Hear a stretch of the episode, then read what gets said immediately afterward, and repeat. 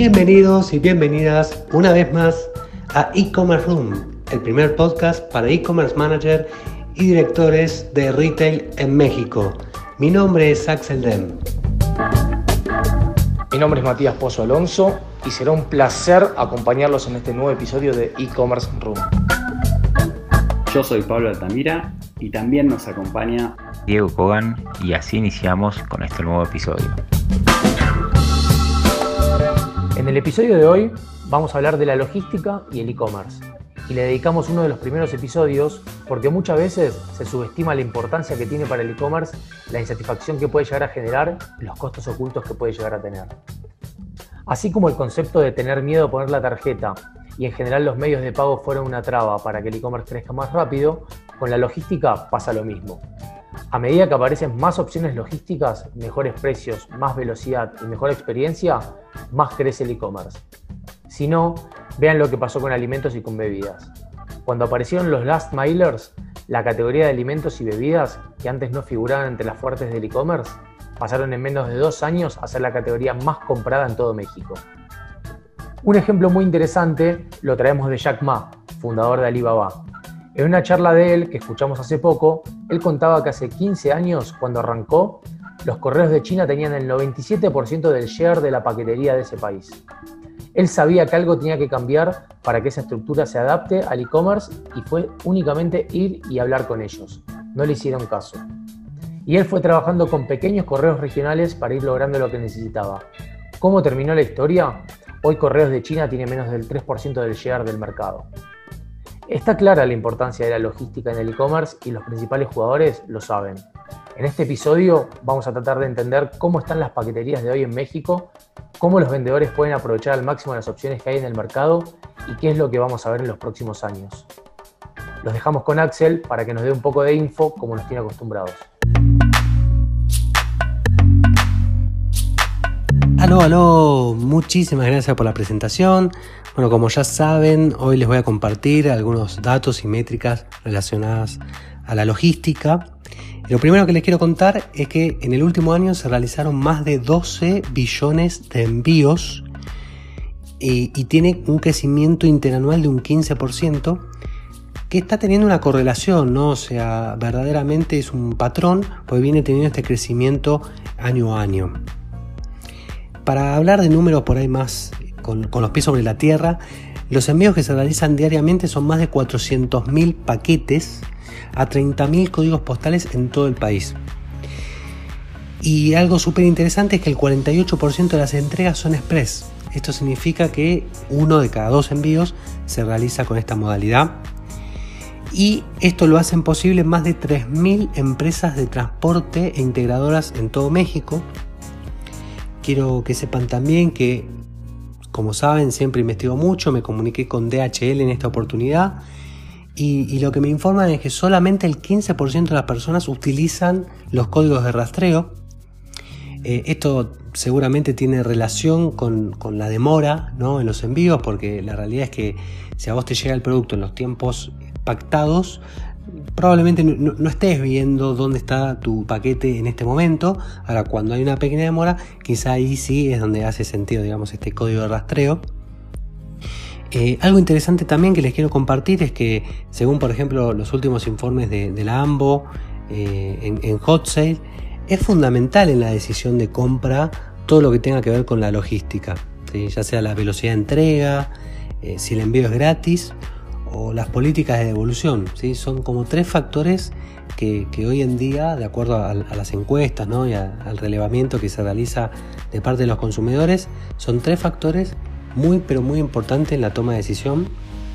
Y, esto es, de repente, por ejemplo, las políticas de devolución es muy pero muy importante dependiendo de cada eh, e-commerce y, según su política de evolución, si es gratis y demás. Por ejemplo, en la categoría apparel, una de cada tres ventas tiene una devolución. Entonces, sabemos que es súper importante tener esta política, digamos, de devolución muy este, agresiva, eh, sabiendo, digamos, también que esto puede llegar a generar un costo alto y demás, pero, pero hay que contemplarlo a la hora de, vender o, de armar una oferta muy, muy buena. Eh, quiero contarles también, por ejemplo, en el caso de Mercado Libre, relevando digamos a los top sellers, el, más del 38% de sus ventas hoy ya se están realizando a través de full. O sea que todo lo relacionado digamos, a fulfillment está teniendo mucha incidencia también en la toma de decisión. Más que nada porque te garantizan digamos, una entrega y en periodos muy pero muy cortos. Espero también que les haya servido esta información y les dejo un saludo.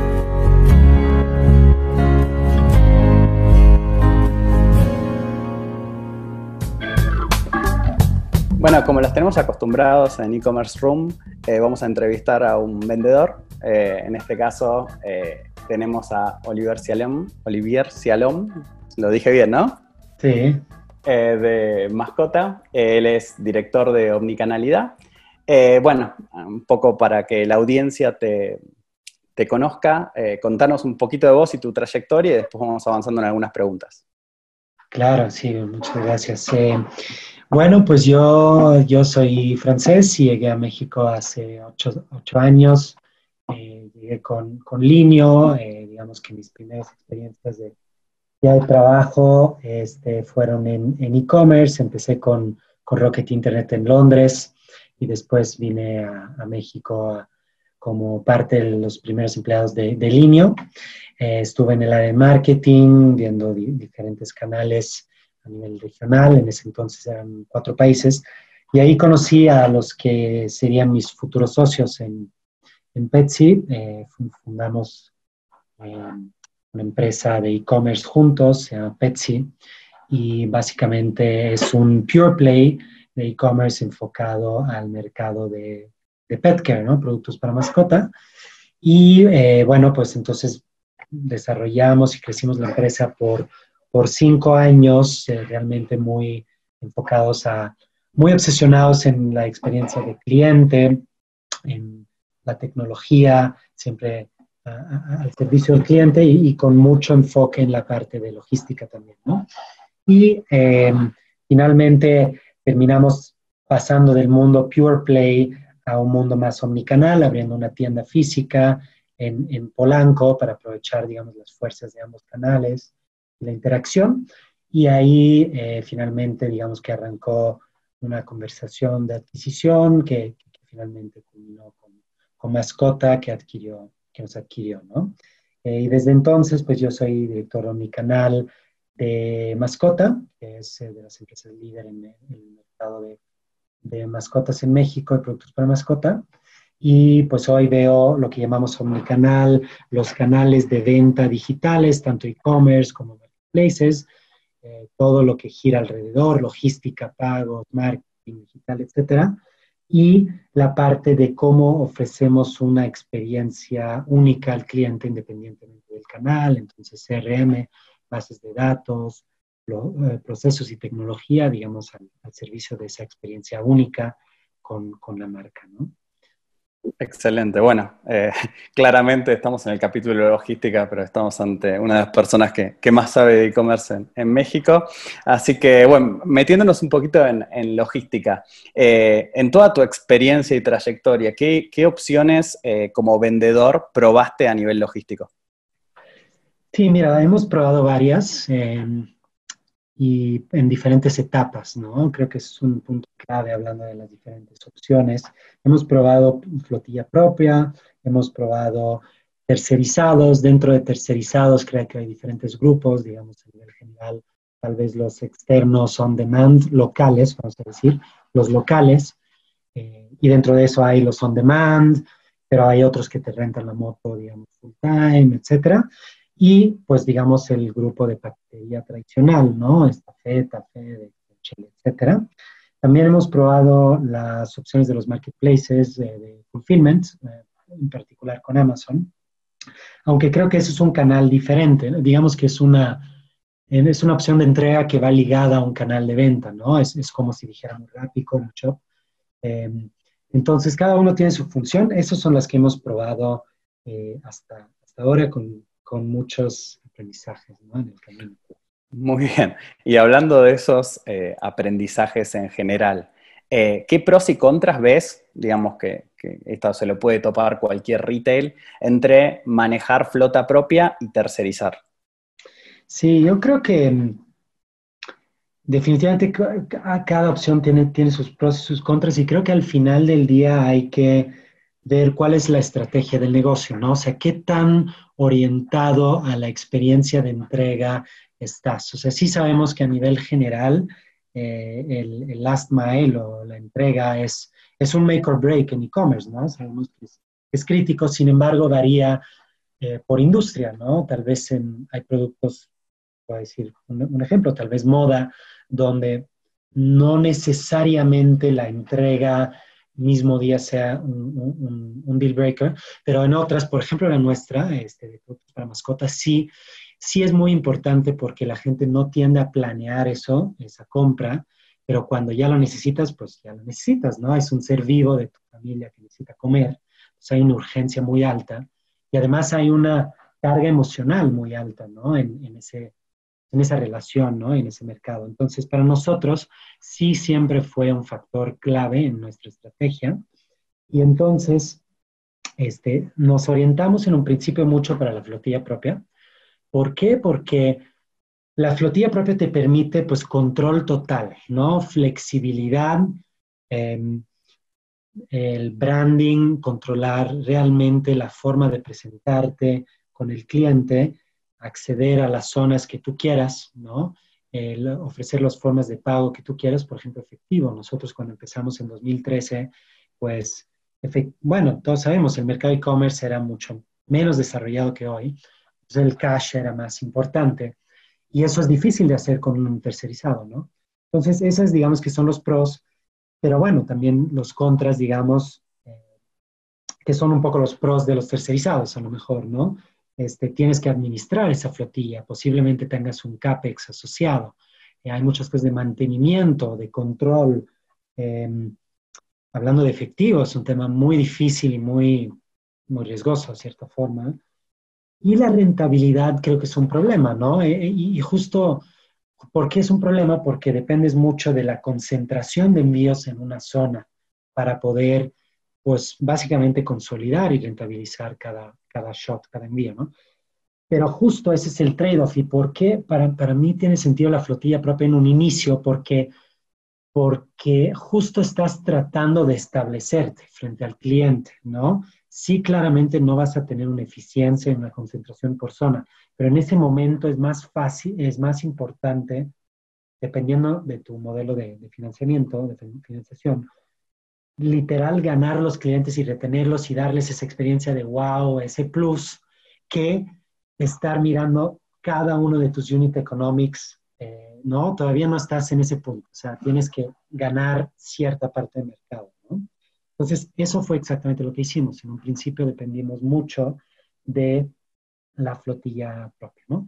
Conforme fuimos escalando, ¿sí? hay como una curva en U en, mi experiencia de la, vamos a decir, de cuando es más adecuado la flotilla propia. Creo que puede ser al principio, cuando eres bastante early stage, y al, no al final, pero digamos en una etapa más madura. Este, y entre los dos, cuando estás escalando, según yo, es donde entra más la parte de tercerizado. Hablando de tercerizado, para mí hay, hay, como dos partes, ¿no? O sea, la parte foránea, digamos, en, nacional, entre ciudades, normalmente no hay mucha alternativa, ¿no? O sea, a menos que tengas un camión y rutas este, entre estados, probablemente te tienes que trabajar con, con las paqueterías este, tradicionales. Pero hablando de los locales, ahí voy, 99 minutos, Dostadista y otros, ahí yo creo que empieza a tener sentido porque te quieres ya empezar a expandir geográficamente entonces ya se, digamos que se refuerza ese problema de la poca concentración, ¿no? Empiezas a querer competir, poner a competir diferentes proveedores, a probar nuevos servicios, este, incluso aprovechar nuevas funcionalidades, ¿no? Los trackings, este, un poco tipo Uber, etcétera. Entonces, empieza a ganar peso o, o, se vuelve más adecuado la parte de tercerizado eh, que trae consigo los mismos también problemas, ¿no? O sea, vas a ver que sí, usas diferentes paqueterías, los pones a competir, pero la experiencia hacia el cliente se te puede romper un poquito, ¿no? Porque tienen diferentes comunicaciones al cliente, no necesariamente brandeables, ya no controlas todo, etc. Y ya llegando a una parte más madura del negocio, te hablo de negocios pues, más grandes de, de, de, lo que llegamos con Pepsi, ¿no? A lo mejor un mascota, a lo mejor empresas ya muy establecidas, Liverpool y lo que sea. Ahí ya tienes una masa crítica por zona tan fuerte que el trade-off de la, de, la, concentración por zona vuelve a jugar a favor del, de la flotilla propia, según yo, ¿no? Porque ya tienes todo ese volumen y de nuevo tienes una marca ya tan fuerte que necesitas cuidarla y protegerla en cada detalle, ¿no?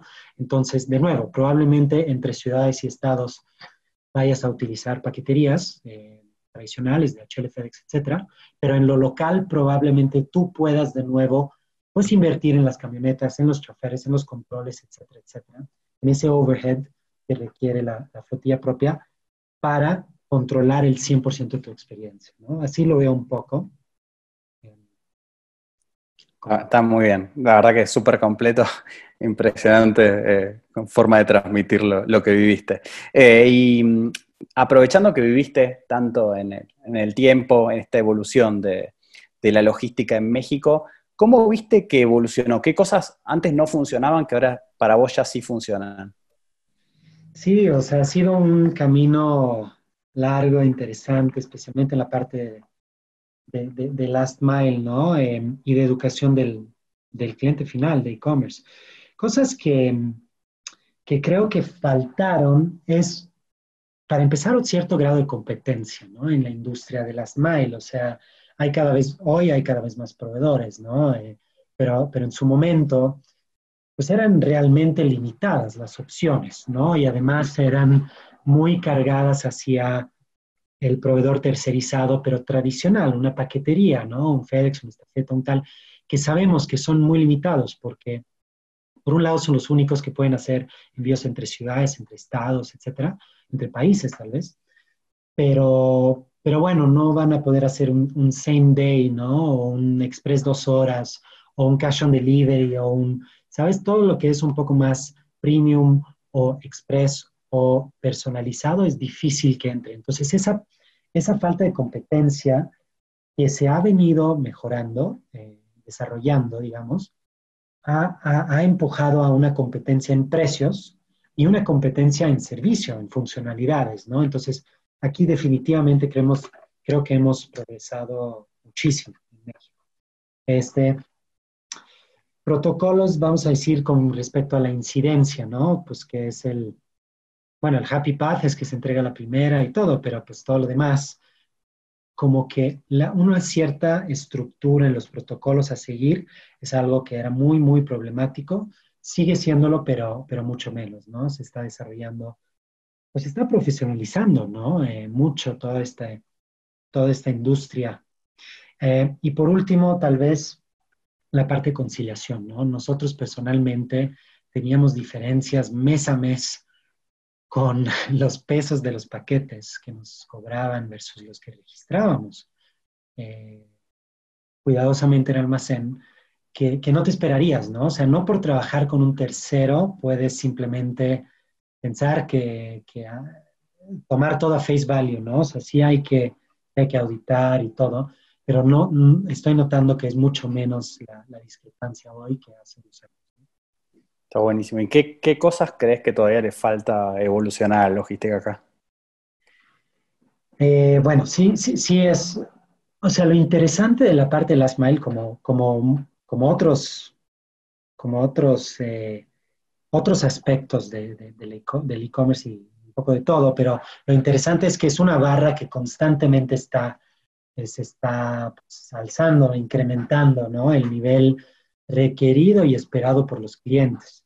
Pero problemas que, que hoy tenemos mucho, este, la parte de recolecciones, esto hablando más de experiencia personal, nosotros, eh, parte del racional por la adquisición de mascota Petsy era justo ese, em, ese racional omnicanal, es decir, pues mascota tiene una fuerza, una cobertura, una fuerza de tiendas en el territorio muy fuerte, eh, negociaciones con proveedores, eh, un reconocimiento de marca, etcétera, etcétera.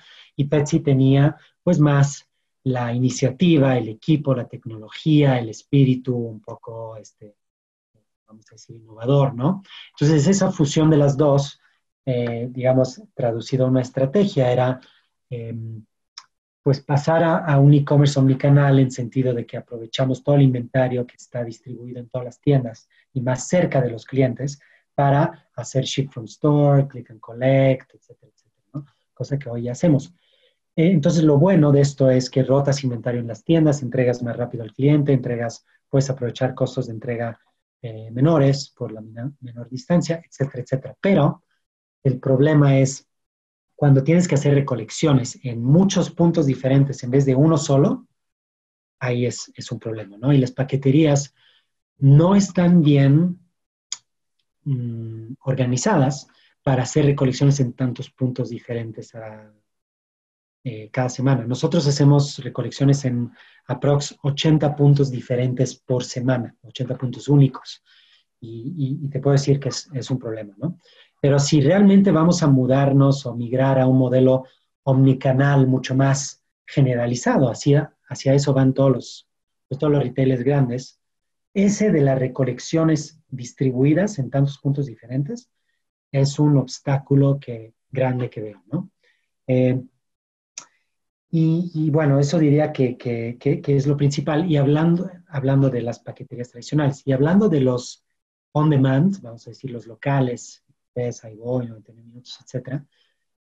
Creo que un tema es que la, concentra la cobertura geográfica al final sigue siendo limitada porque todos están en los mismos centros, ¿no?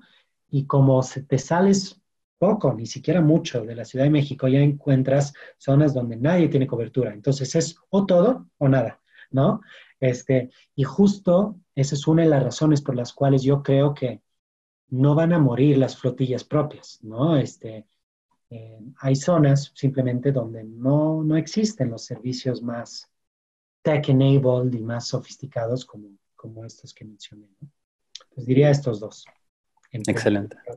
Y después, para terminar, em, vos que pasaste por, por muchos aprendizajes, idas y vueltas y conoces bien cómo funciona hoy todo, ¿Qué recomendaciones le darías a, un gran retail que hoy está un poco perdido con, lo que es la venta online, que dice, bueno, lo voy a encarar como un tema primordial a partir obviamente de esta aceleración con el COVID?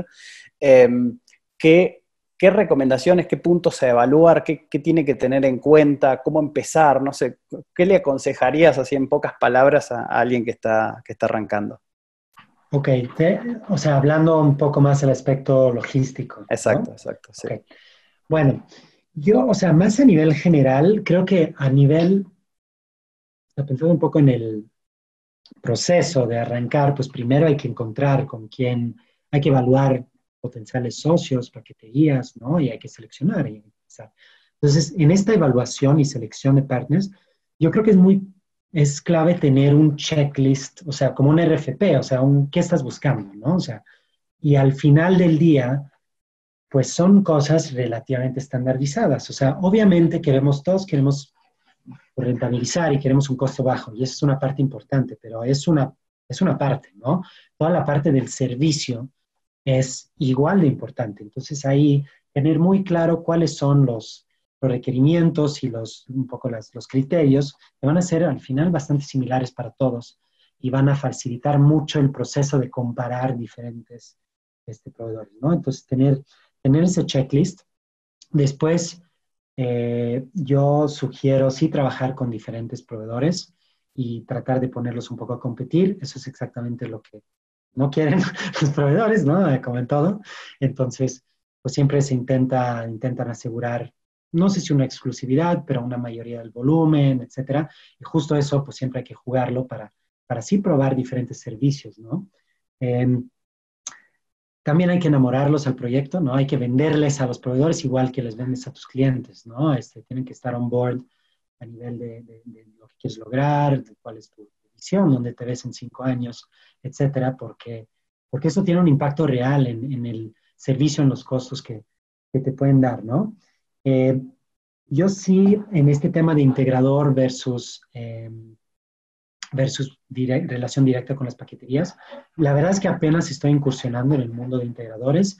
Me parece que tiene un potencial altísimo, no solo y no tanto por la parte de costos, dependiendo de qué en qué etapa estés, sino, sino en la tecnología y en la mejora del servicio y de la operación. ¿no? Eso es algo donde veo que los integradores tienen una ventaja muy grande versus la, la, la relación directa con las paqueterías lógicas de cuál seleccionar en qué caso. Eso es algo que es difícil de montar sin una empresa dedicada como un integrador.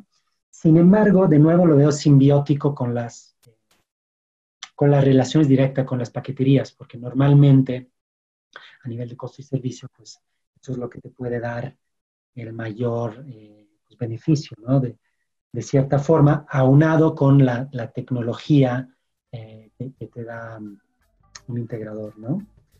Y bueno, pues a nivel general es eso. Eh, eso sería un poco mis consejos. Excelente, Olivier. Bueno, mil gracias por, por compartir todo este conocimiento. La verdad que eh, estoy seguro que, le va a ser súper útil a la audiencia. Así que bueno, gracias por acompañarnos y, esperamos poder tenerte en algún otro capítulo. La verdad que mil gracias. encantado, bueno, muchas gracias a ti. Buenas, seguimos en e-commerce room y como los tenemos acostumbrados vamos al debate. En este caso eh, tenemos a Juliana Sarmiento. Eh, ella es eh, cofundadora de EnvíoClick, ya nos va a contar un poquito más de eso. Y decidimos hacerlo con ella porque como integrador de, correos, obviamente tiene una visión más integral y desde atrás del ecosistema. Y bueno, con ella vamos a estar charlando un poco de, qué está pasando en general con la logística en México. Bueno, Juliana, eh, gracias por estar. Y antes que nada, y te lo junto con la primera pregunta, Olivier en su última parte de, la entrevista nos contaba de los integradores, pero eh, no, explayamos en eso, así que en, tu presentación también contanos qué es un integrador de correos. Claro que sí, buenísimo. Eh, pues les cuento un poco. Eh, como bien lo dijiste, yo soy cofundadora de EnvioClick, que en términos, digamos, que, que fáciles, nos, nos llaman un integrador logístico. Hoy en día se conoce más en el mercado y sobre todo en el mundo digital o de e-commerce como plataformas logísticas. Y básicamente nosotros lo que hacemos somos plataformas 100% de tecnología, donde nosotros no tenemos, eh, digamos que camiones propios o, o activos, digamos, de, logística propios. Y básicamente lo que hacemos es usar la tecnología para eficientar y automatizar todo el proceso logístico de una empresa y que puedan dar a su cliente final, digamos que una experiencia muy eficiente eh, y rápida. Y básicamente lo que hacen es, o lo que hacemos los, las plataformas logísticas hoy es integrarnos con los principales jugadores del mercado en términos logísticos, ya sea empresas de paquetería o carga o last milers hasta empresas de fulfillment y utilizar nuestras conexiones con las paqueterías eh, y nuestra inteligencia en el caso de EnvíoClick para elegir cuál es, eh, ya sea la empresa de fulfillment o la empresa de envío más eficiente para manipular o enviar cada uno de tus productos y después que tanto tú como tu cliente pueda tener visibilidad de dónde están, cuándo van a llegar y pues claramente que en términos de costos, eh, digamos que no sea un incremento en costos eh, para una empresa el hecho de tener una logística eficiente con un integrador. Entonces, como bien lo dices, integramos diferentes empresas logísticas y usamos la tecnología para, para ayudar a las empresas a operar de una manera más eficiente. Excelente. Bueno, claramente ustedes, como decíamos al principio, están, integran a los diferentes actores, así que conocen de primera mano lo que está pasando eh, un poco en las entrañas de todos ellos. Contanos así en líneas generales cómo se compone eh, el ecosistema en México, qué opciones logísticas existen hoy. Buenísimo, claro que sí. Mira, en México... Eh, digamos que es uno de los países en Latinoamérica donde aún existen muchas opciones logísticas eh, y muchas empresas diferentes que dan opciones muy especializadas para operar, pero en rasgos generales, digamos que, eh, digamos que la logística se compone de lo que sería la flota propia, eh, en el caso de que una empresa tenga su flota propia y opere con ella, la flota, digamos que ya no es propia, llamada última milla, es decir, todas estas empresas de paquetería que entregan eh, literalmente esta última milla, que son las entregas, las empresas de entrega mismo día o día siguiente, la paquetería tradicional que todos conocemos, que son estas empresas tradicionales que están por todo el país o a nivel internacional con eh, vehículos desde camiones hasta aviones entregando nuestra paquetería. La paquetería oversize, que esto eh, una vez el e-commerce empezó a desarrollar fue muy interesante porque las paqueterías empezaron a especializar en paqueterías de productos, digamos, o paqueterías tradicionales y paqueterías de productos oversize y carga. Em, y estas pues claramente son paqueterías que mueven volumétricos muy altos o ya carga consolidada. Eh, empresas de fulfillment, que son las que hacen toda la parte de bodegaje, al pick and pack, alistamiento del producto, y por supuesto, plataformas logísticas que ya integran toda la parte de tecnología. Entonces, al final puedes ver que, digamos que hay empresas especializadas dependiendo del tipo de producto o del tipo de logística que quiera tener cada empresa, ya sea propio o tercerizado, para hacer de una logística, digamos que muy especializada en México. Excelente. ¿Y, cómo, eh, digamos, obviamente la logística está evolucionando como o detrás o delante o al costado del e-commerce como a pasos agigantados?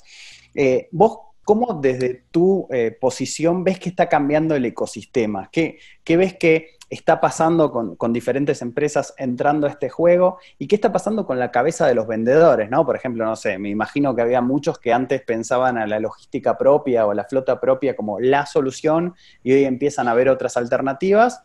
Eh, o al revés, empieza a haber más volumen y algunos empiezan a, ver a la flota propia como una opción que antes no veíamos. ¿Cómo, ves que está cambiando todo desde tu lugar?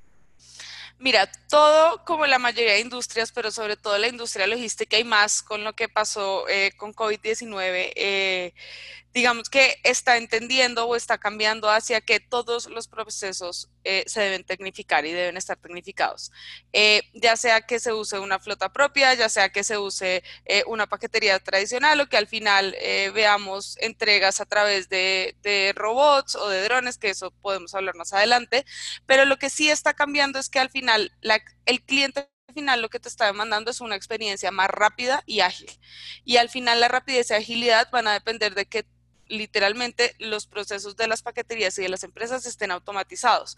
Por lo tanto, lo que estamos viendo literal es tanto a empresas como a paqueterías invirtiendo mucho en tecnificar todos sus procesos y en hacerlos mucho más ágiles.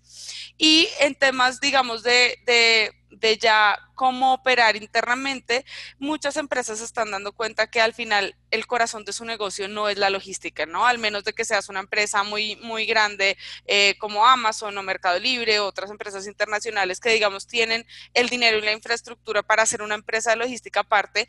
La verdad es que las empresas están dando cuenta que muchas veces lo más eficiente no es que ellos operen su logística, sino se que tercericen su logística con alguien más y esto no significa que se elimine al 100% el tener una flota propia. La flota propia creo que es muy eficiente.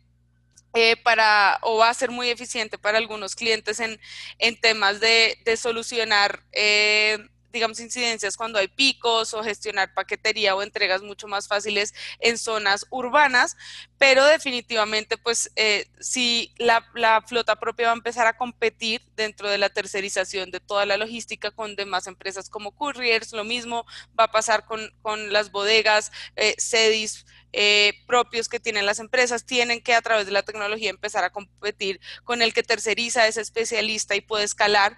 Entonces al final va a haber como una integración a través de la tecnología de todos los jugadores y de todos los tipos de logística y va a ser esta la que al final va a poder decidir y hacia allá están yendo las empresas cuál es la logística para dar una experiencia más eficiente a tu cliente final. Y creo que esto se ha acelerado muchísimo en estos últimos tres meses y va a seguir yendo hacia allá. Excelente. Y también, esta es otra pregunta que, charlamos con, Olivier, pero, pero me interesa tu visión. Eh, obviamente está evolucionando y a medida que evoluciona empiezan a, haber más actores que van resolviendo problemas no resueltos, eh, pero vos tenés una, visión muy amplia de, de, los diferentes actores del ecosistema. ¿Vos qué problemas logísticos relacionados con el e-commerce crees que todavía no están resueltos en México? Mira, hay, hay hay un montón.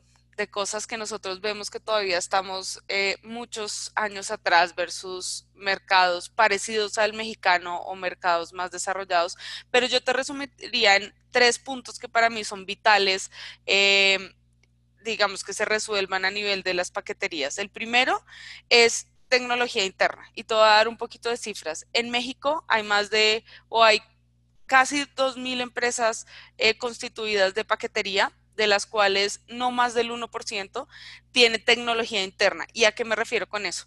A que literal tiene una tecnología de traqueo de sus paquetes, de sus flotas, eh, de su operación.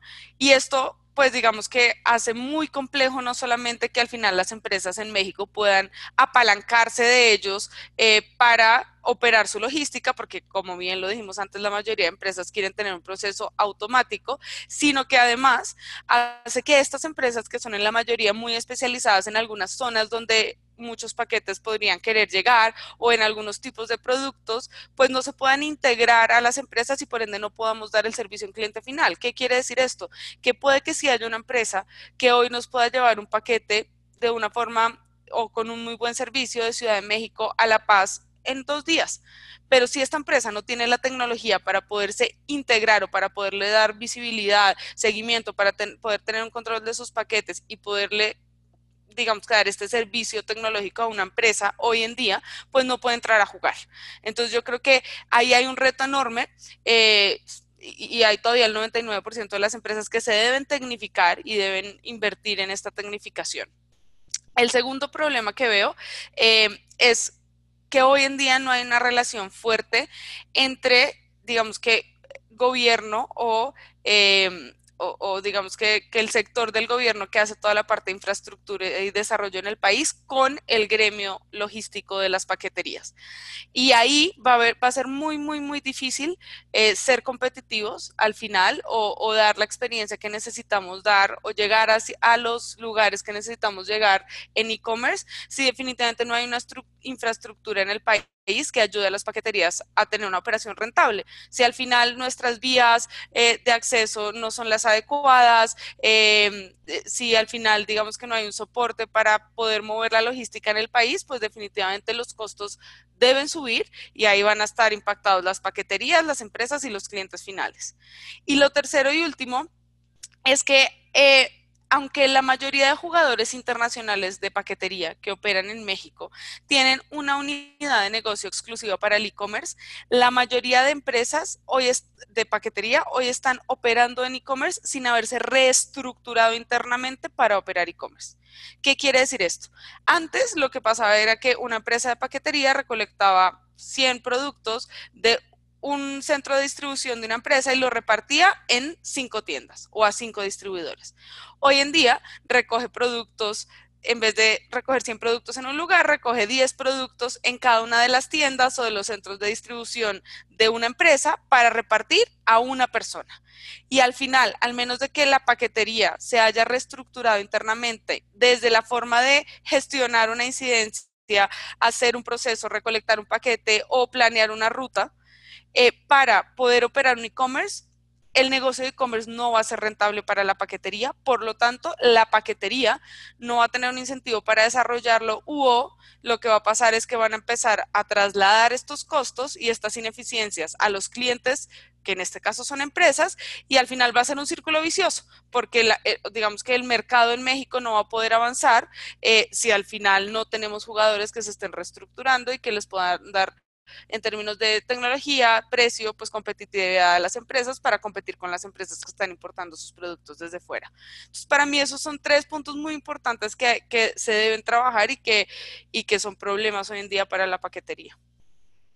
Clarísimo.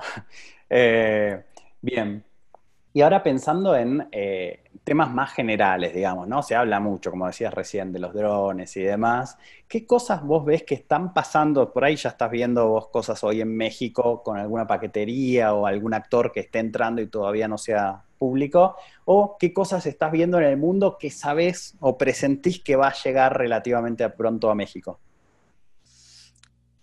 Buenísimo, muy buena pregunta. Pues mira, eh, están pasando eh, muchas cosas.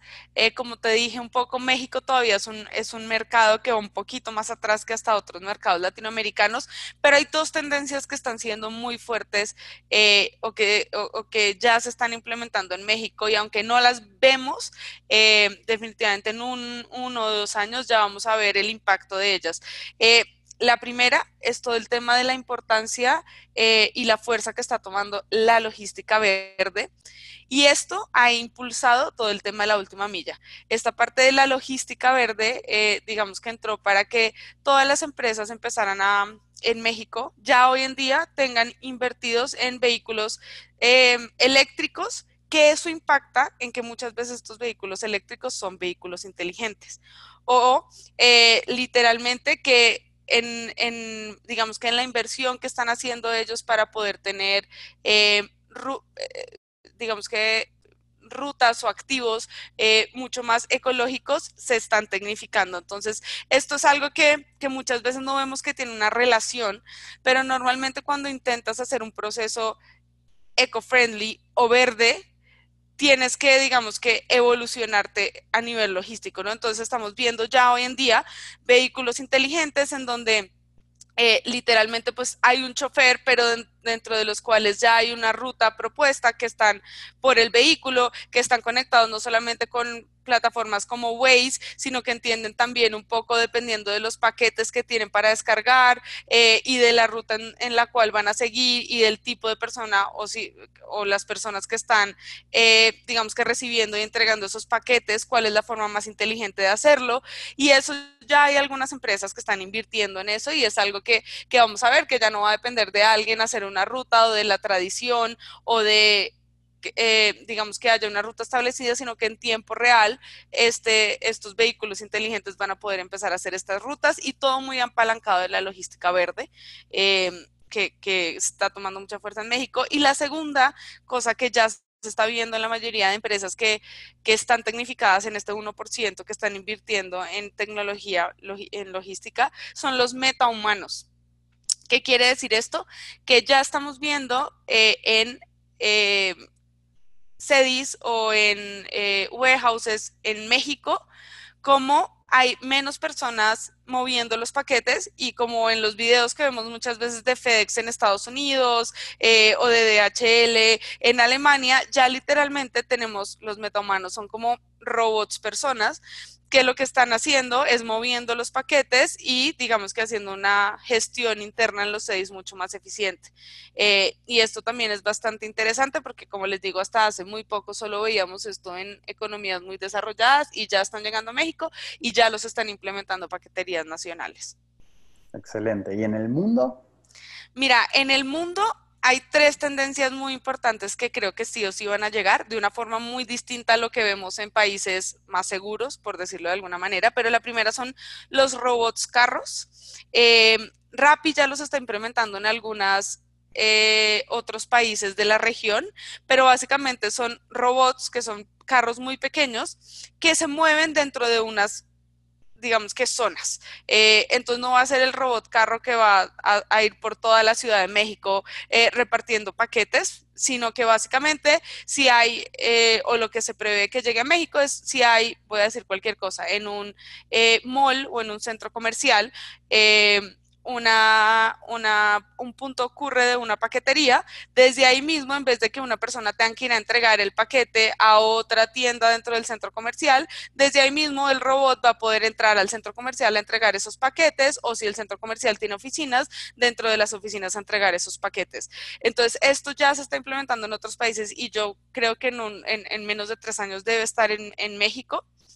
El, el, la otra tendencia que esta sí la veo un poquito más a mediano plazo, en aproximadamente unos cinco años, es el Social Drop and Collect, se llama en inglés, pero lo que es básicamente es que ya no vas a necesitar de pronto de lockers o de puntos de pickup de tu paquetería eh, en un oxo, de, tu paquete en un OXO, sino que van a haber personas dentro de tu mismo edificio que, eh, como un Airbnb básicamente, que ellas van a poner su casa porque están todo el día ahí, son amas de casa, para recolectar los paquetes o recibir los paquetes que entrega la paquetería y que tú puedas irlos a recolectar. Esto va a funcionar mucho, sobre todo en, en ciudades donde ya no existe el poli o el portero, como lo llamamos, eh, y van a ser puntos sociales de entrega y recolección de paquetería, eh, y eso ya se está viendo en mercados como en Estados Unidos o en Europa. Y el último es drones. Eh, los drones van a, digamos que eh, ya los vemos en otros mercados, no, no son todavía, digamos que los llaman objetos peligrosos y por eso en algunas zonas o en algunos eh, estados no los dejan operar, pero igual que los robots carros, lo que se prevé es que en México empiecen a usarse los drones por zonas y sobre todo en zonas que no son urbanas, sino en zonas rurales en las que digamos, si usamos los, los robotcitos en un mall para entregar, al final un dron que esté entregando en una zona lejana definitivamente va a ser mucho más eficiente y no va a representar ningún peligro para la sociedad. Estas son las últimas tres tendencias eh, y tecnologías que creo que van a llegar a México en el corto y mediano plazo. Impecable. Y para terminar, a ver, es una pregunta que espero no te ponga incómoda. Eh, es, es, una apreciación personal que tengo, yo veo, digamos, eh, digamos si empezás a ver en Estados Unidos los, ruidos que hay eh, a nivel logístico, hay mucho ruido con Amazon, eh, es como que vos ves de a poquitito a los Amazon, los Alibaba, los Mercado Libre, de a poquitito, y no te dan de a poquitito avanzar sobre flotas propias de aviones, logísticas propias, invertir en algunas paqueterías, etcétera. Entonces, es como que yo lo que veo es que son los grandes e-commerce que tienen muchísimo volumen propio, que hoy están ese volumen tercerizando las muchas paqueterías, pero están construyendo como sus propias paqueterías y logísticas. Entonces, de a poco ese volumen que tienen ellos, que es muy grande sobre el total del e-commerce, lo van a canalizar por sus logísticas propias. Entonces, mi pregunta es, ¿esto no va a ir acotando de a poco el negocio general de las paqueterías actuales? Es muy buena pregunta y tienes toda, toda la razón, es una visión correcta la apreciación que, tienes, pero definitivamente no va a acotar el negocio para las paqueterías. ¿Por qué?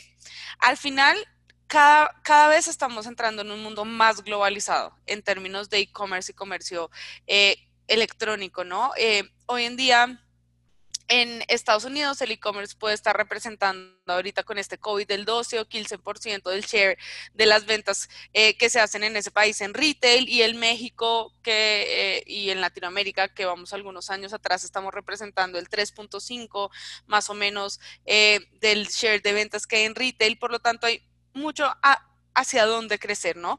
Y al final no significa que el e-commerce se va a comer 100% la venta offline o la venta retail, pero sí va a llegar cada vez a representar un mayor valor y cada vez la importancia que, hablábamos de la experiencia, de tener una entrega más rápida, eh, de tener una entrega, digamos, eh, especializada y con una buena experiencia del producto se vuelve más relevante. Por lo tanto, lo que vamos a ver o la tendencia es que en los próximos 15, 20 y 30 años, te podría decir yo, que el crecimiento de la industria logística va a seguir siendo a doble dígito. Es una industria que cada vez se va a poner, en mis términos, más sexy para los inversionistas y que al final lo que están haciendo hay empresas como Amazon o Alibaba, que tienen dos modelos distintos y me tomo dos minutos para explicarte. Entonces, Amazon definitivamente su tercer tercer negocio más importante es su unidad de negocio de logística. Y ya hoy en día Amazon es una paquetería, no en todos los lugares del mundo tiene eh, presencia la paquetería Amazon, pero ellos sí tienen camiones, aviones, robots, etcétera. Entonces sí es una paquetería, a diferencia de Alibaba, que Alibaba es una plataforma logística, como lo hablábamos que es envío click o que o lo que hablábamos de que son los integradores y básicamente lo que hace Alibaba es integrar jugadores especializados y de alguna forma digamos que eh, ayudarlos a potencializar, a tecnificar y a evolucionar su negocio para darles un servicio mejor a sus clientes y claramente tener de alguna forma tarifas preferenciales y servicios preferenciales, ¿no? Son dos modelos bastante distintos. Em, Amazon seguramente mi, mi, predicción es que se irá a, no solo ser paquetería, sino también plataforma logística. Ellos ven la unidad de negocio de logística como la unidad, la unidad de negocio después de Cloud Service, eh, como de Service Cloud, perdón, como la unidad de negocio con más potencial de crecimiento en los próximos cinco años. Y seguramente Alibaba va a pasar de tener su plataforma logística, que hoy en día es la mejor plataforma logística eh, del mundo, a seguramente empezar lo que tú bien dices allá, a hacer compras, porque tiene inversiones, pero compras de eh, empresas de paquetería, pero lo que van a hacer estos dos jugadores es poner a punto el mercado. Y me, gusta ponerlo así, ¿no? Y es un poquito, muchas veces las industrias tradicionales, hasta que no llega un jugador disruptor a ponerle digamos que, la disrupción a la industria y un poquito de ritmo o velocidad, pues digamos que no, no, no entran a jugar, ¿no? Eh, y, yo, y yo lo que creo que, van a hacer estos dos jugadores o que ya están haciendo estos dos jugadores es de alguna forma demostrarle a la paquetería tradicional en cada uno de esos países que, no se ha tecnificado, que no está mirando hacia cambiar su operación para operar un, modelo B2B o B2C e-commerce. Eh, que es, que es ahora o nunca, eh, que, que o, todos se ponen a, o todos, digamos que empiezan dentro de esa maratón al, a intentar alcanzar a estos dos big fishes o se van a ir quedando. Entonces, para mí es, algo que, está, o sea, están poniendo un, punto de cambio sobre la industria, están haciendo relevante cómo todo tiene que evolucionar y que la forma en la que enviamos paquetes eh, no es la más eficiente para la forma en la que los vendemos hoy. Y al final, va a seguir creciendo y hay mucho pastel para todos. Entonces, pues definitivamente no lo veo como una amenaza, lo veo como una oportunidad eh, y lo veo como una industria que realmente se está volviendo una oportunidad para, para la, mayoría de empresas muy grandes y de inversionistas muy grandes en el mundo. Bueno, eh, la verdad que espectacular. Eh, como, como preveíamos, invitarte a vos fue fundamental. Eh, para, terminar de entender cómo se está armando el ecosistema, qué se viene y demás. Así que bueno, Juliana, mil gracias por participar. No, bueno, Pablo, me encantó estar acá. Eh, creo que, ver desde, todos los puntos de vista esta industria eh, enfocada hacia el e-commerce, la verdad llena mucho de valor a toda la gente que te está oyendo y me encanta esta iniciativa. Muchas gracias por invitarme y bueno, esperamos volvernos a ver muy pronto. Excelente, gracias Juliana. Aquí vamos con la última sección del episodio para compartirles unos master tips que consideramos altamente relevantes para que tengan en cuenta para la operación de e-commerce. En primer lugar, ofrecer al cliente todas las opciones que se pueda en cuanto a envío express, envío económico, retiro en tienda, es decir, poder dar opciones para que el cliente se haga del producto y lo reciba de la forma que más cómodo le, sienta. ¿sí? Seguido a ello, no comprometernos a tiempos que no podemos cumplir, es decir, comunicación clara no decirle a un cliente que va a recibir el producto en 48 horas si después lo termina recibiendo en 10 días, porque esa mala experiencia, en definitiva, es totalmente contraproducente y termina generando mucho más problemas que esa venta inicial que logré por esa falsa promesa. Puertas adentro, me tengo que ocupar de tener un empaque correcto para que el producto llegue en las condiciones óptimas a ese cliente y que no tengamos problemas principalmente de roturas, de packaging dañados. Es decir, el producto tiene que llegar tal cual se lo prometemos en la publicación que el cliente dio clic para comprar. ¿sí? De cara hacia afuera, muy importante la visibilidad y el tracking. Es decir, poder marcarle al cliente con comunicación postventa en caso de no tener un tracking directamente por parte de la paquetería poder comunicarle en qué tiempo le va a estar llegando el producto para que el cliente tenga una experiencia completa y un seguimiento real de lo que está pasando con esa compra. ¿Sí? Y después, bueno, esto como último master tip, hay que saber cuándo subsidiar y cuándo no un envío. Es decir, si el costo del envío está superando el 20% del valor del producto, ya tengo que armar un bóndulo, buscar una solución para compensar ese porcentaje. ¿Sí? Pero es una decisión estratégica que tengo que tener muy en cuenta para que en definitiva la logística no se termine llevando muchos puntos de rentabilidad del producto. Así que bueno, hasta acá les queríamos compartir estos tips. Esperamos que les haya gustado el episodio de logística. Hemos tenido charlas y, y debates impresionantes Así que esto fue todo. Muchísimas gracias por acompañarnos en un nuevo episodio de E-Commerce Room, el podcast para gerentes y directores de retail en México. Hasta la próxima.